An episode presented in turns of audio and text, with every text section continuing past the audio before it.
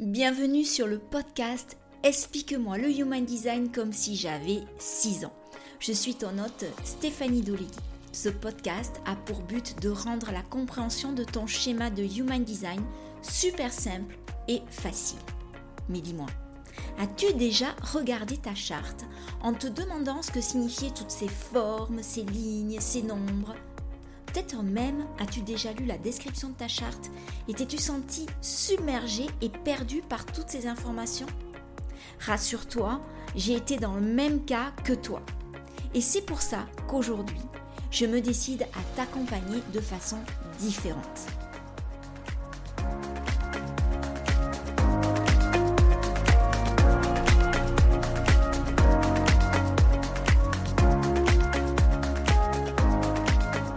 J'espère que cet nouvel épisode de podcast te trouve en pleine forme. Je te souhaite une excellente année 2024 et qu'elle puisse réaliser tous tes vœux.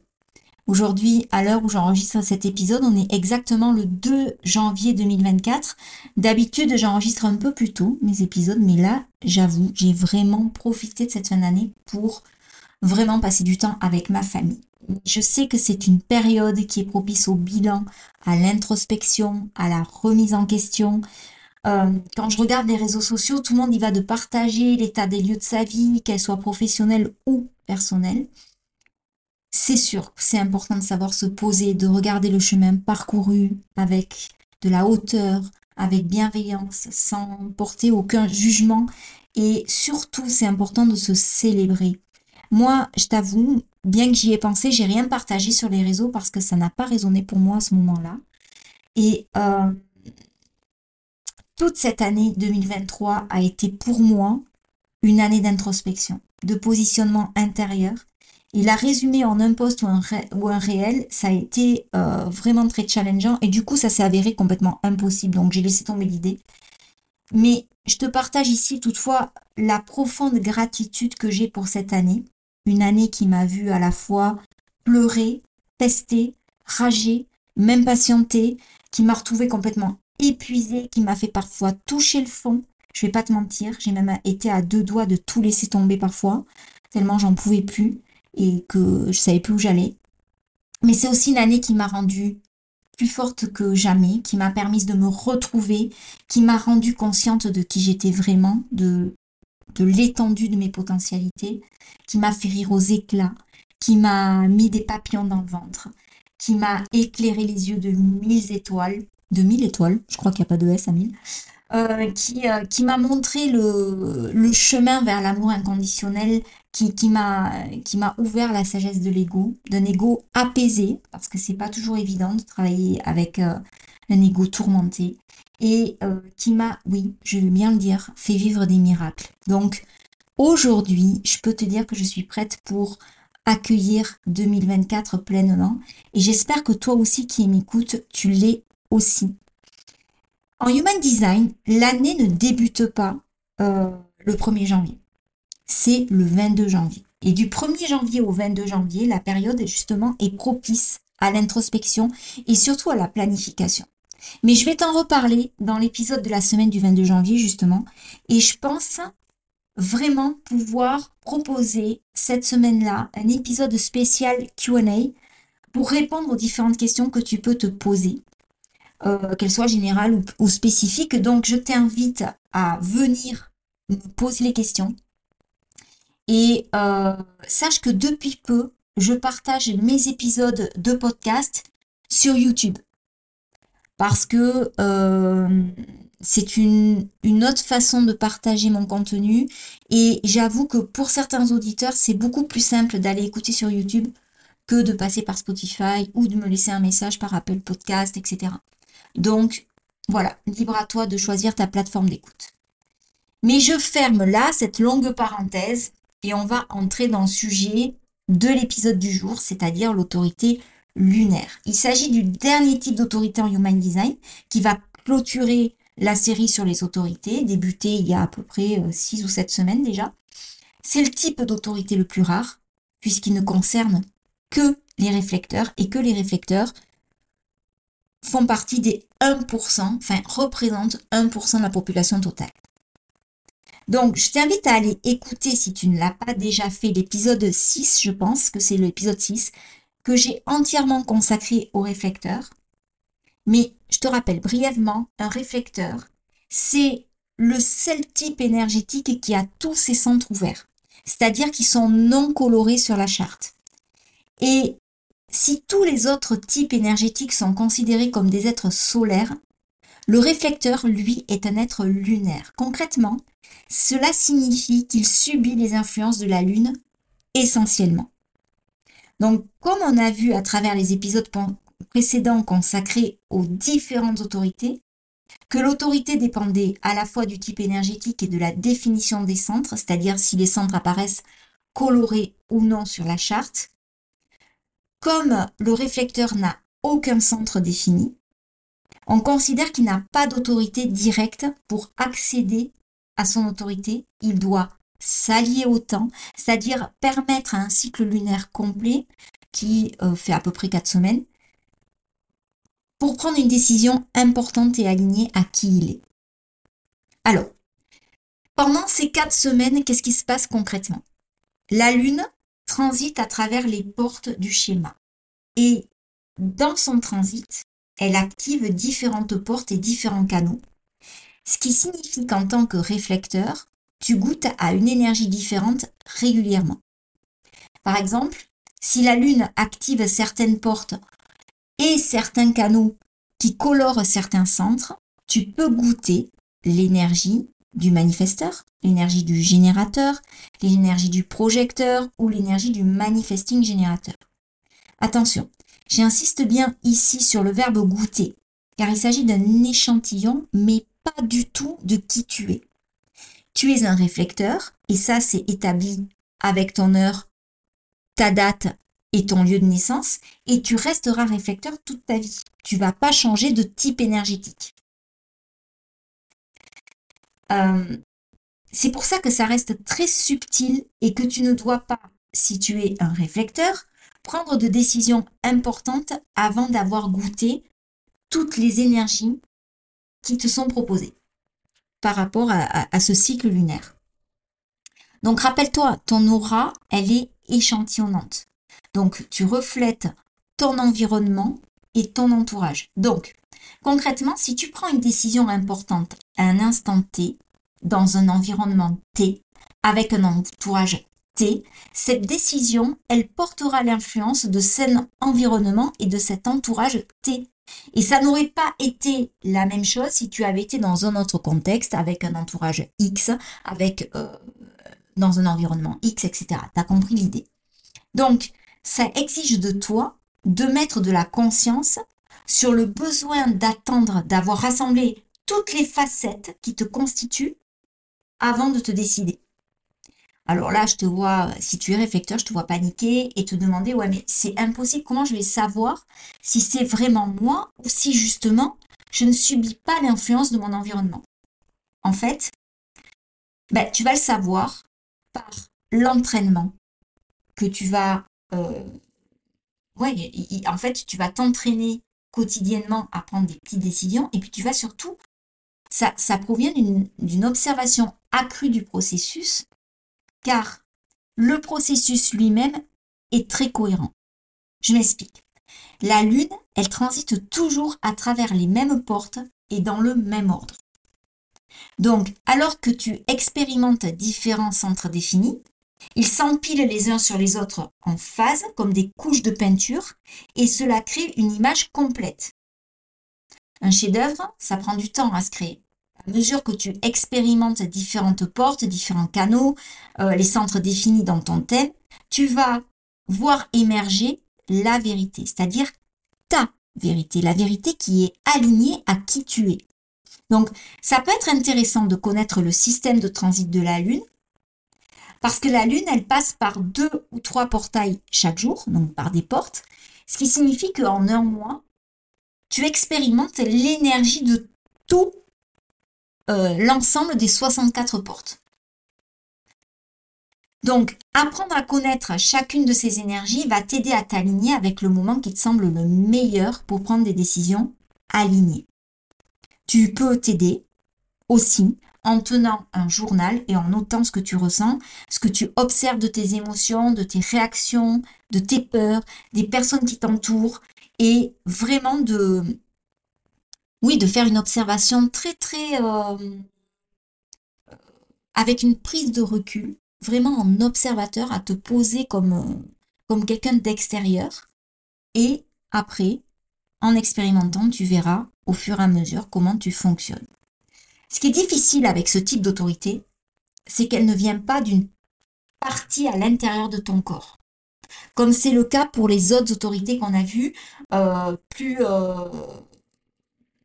plus importantes, hein, euh, qui concernent plus la majorité de la population, par exemple l'autorité émotionnelle, qui concerne les vagues et qui, une fois que tu as que vu comment fonctionnaient tes vagues émotionnelles, ben, pour atteindre la neutralité émotionnelle et la clarté, euh, c'est quelque chose qui va te parler plus facilement. Euh, comme quand tu as vu comment fonctionnait ton sacral et comment tu t'allumais pour prendre une décision. En tant que réflecteur, ton intuition, elle va pas venir de l'intérieur. Elle va venir de l'extérieur, de ton environnement, de ton entourage, de l'univers dans lequel tu évolues. Donc, ce qui peut réellement jouer contre toi, c'est le temps. C'est-à-dire que on est dans une époque et dans un monde où tout va très vite, où on n'attend de rien, où, euh, où les choses se précipitent. Et toi, justement, en tant que réflecteur, tu es amené à prendre le contre-pied de ce système, car le temps, prendre ton temps, c'est ton allié. La réponse juste pour toi, la réponse la plus alignée pour toi, apparaîtra au moment parfait pour toi. Et c'est pas forcément le moment euh, attendu par l'autre. Donc c'est en goûtant les différents changements énergétiques, en expérimentant les différents états, les différents sentiments que tu vas, euh, que tu vas expérimenter tout au long de, de, de, de, ce process, que tu vas savoir ce qui est juste pour toi ou pas. Et ici, la notion de temps, elle est relative. Parce que forcément, hein, quand tu es réflecteur, tu vas pas attendre un mois avant de te décider de savoir quoi manger à midi. C'est pas possible. Donc, ça concerne vraiment, alors oui, la notion de prendre son temps, mais euh, pour, pour des grandes, grandes décisions. C'est-à-dire que en tant que réflecteur, et là c'est vraiment, euh, j'imagine, hein, parce que moi je ne suis pas réflecteur, mais que si tu dois savoir ce que tu veux manger le midi, tu vas plutôt t'y pencher dès le matin ou dès la veille. Ça va pas être quelque chose de spontané. Ou alors, si c'est spontané, tu vas peut-être pouvoir le regretter après, te dire, oh, mince, j'aurais pas dû manger ça parce que finalement, c'était pas ce qui me correspondait le mieux à ce moment-là. Mais par contre, pour les grandes décisions comme se marier, se lancer dans une voie professionnelle ou encore pour un déménagement, c'est judicieux pour toi de goûter au moins à plusieurs humeurs, au moins deux, hein, ou vibrations différentes avant de te décider. Parfois, euh, tu peux tomber dans le piège de l'impulsivité parce que tu es convaincu pardon, que ce que tu ressens à l'instant T, c'est définitivement bon pour toi et que c'est la bonne décision. Mais, euh, mais ça, si tu prends la décision dans, dans, dans une impulsion, dans un moment de rapidité, ça peut te donner un faux sentiment d'assurance et de sécurité. C'est dans ces moments-là que tu dois te rappeler que le fait de, te précipiter, c'est contraire à qui tu es. Si tu te précipites, tu pourrais prendre une décision qui n'est pas alignée et qui va te mener dans une direction que tu n'as pas choisie, mais que justement, euh, cette décision, elle a été choisie par l'autre, c'est-à-dire par ton entourage. Mettons, dans les exemples que j'ai donnés, par ton futur conjoint, par tes parents, par ton patron, qui finalement auront choisi pour toi et tu te seras laissé influencer. Donc tu vas savoir que c'est la bonne opportunité ou le bon choix si cela te plaît toujours par exemple dans un, deux, sept, dix jours. Voilà. Tu auras, tu as besoin de, temps et d'utiliser tout le spectre de, de, tes réactions, de tes sentiments, de, de tes humeurs pour faire ce choix.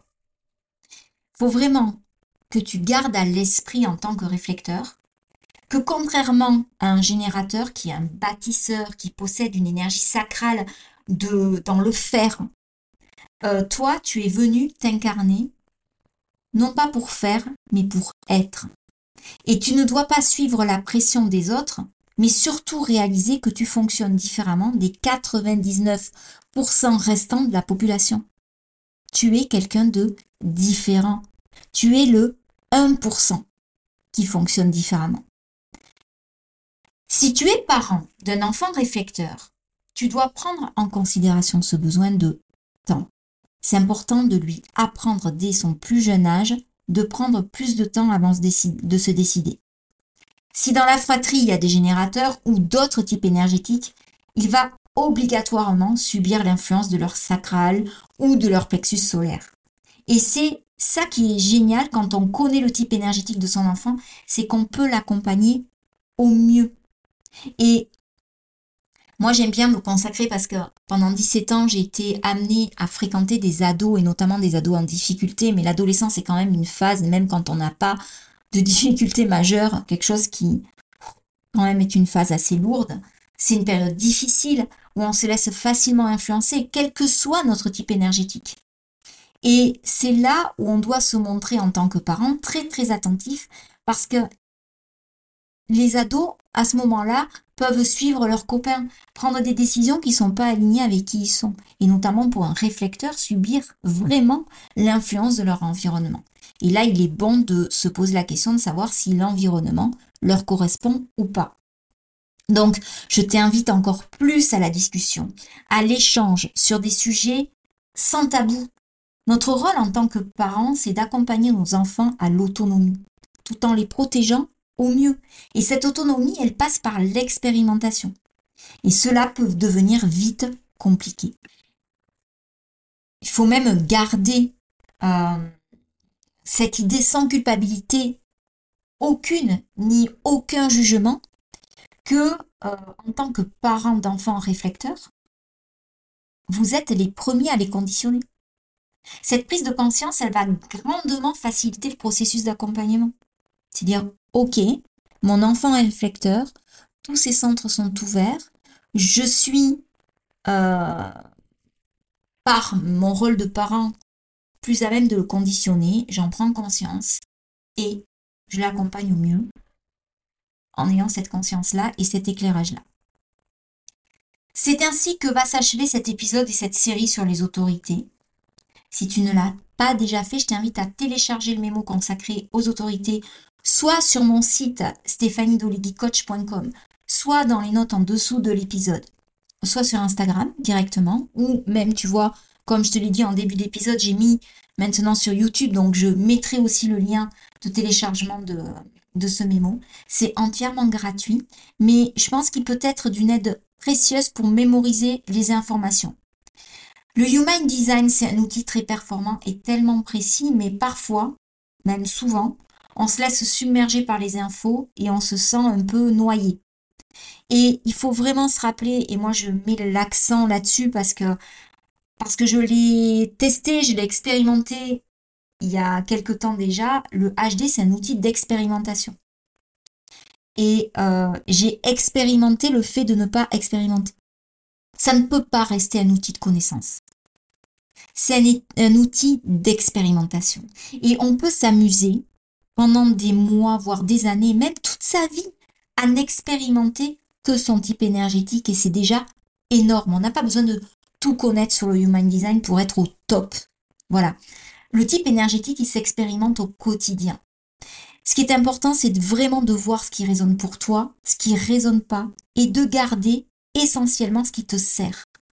Car, voilà, le Human Design, c'est un outil, et que bien évidemment, on est bien plus qu'un outil. On est des êtres humains. Et si on se résume à un outil, ça veut dire qu'on rentre dans une limitation euh, qui dessert l'outil lui-même, puisque le Human Design, c'est par essence l'outil de la différenciation et l'outil qui permet d'accueillir son plein potentiel. Donc, faut éviter de tomber dans le piège de l'enfermement par le savoir. Voilà. Donc, bref, si l'épisode t'a plu, n'hésite pas à le commenter, à partager sur les réseaux sociaux, ça me fera extrêmement plaisir. Je réponds à tous les messages, alors tu, franchement, tu n'hésites pas. Et moi, je te souhaite une merveilleuse et une excellente semaine et je te dis, eh ben, dans 8 jours.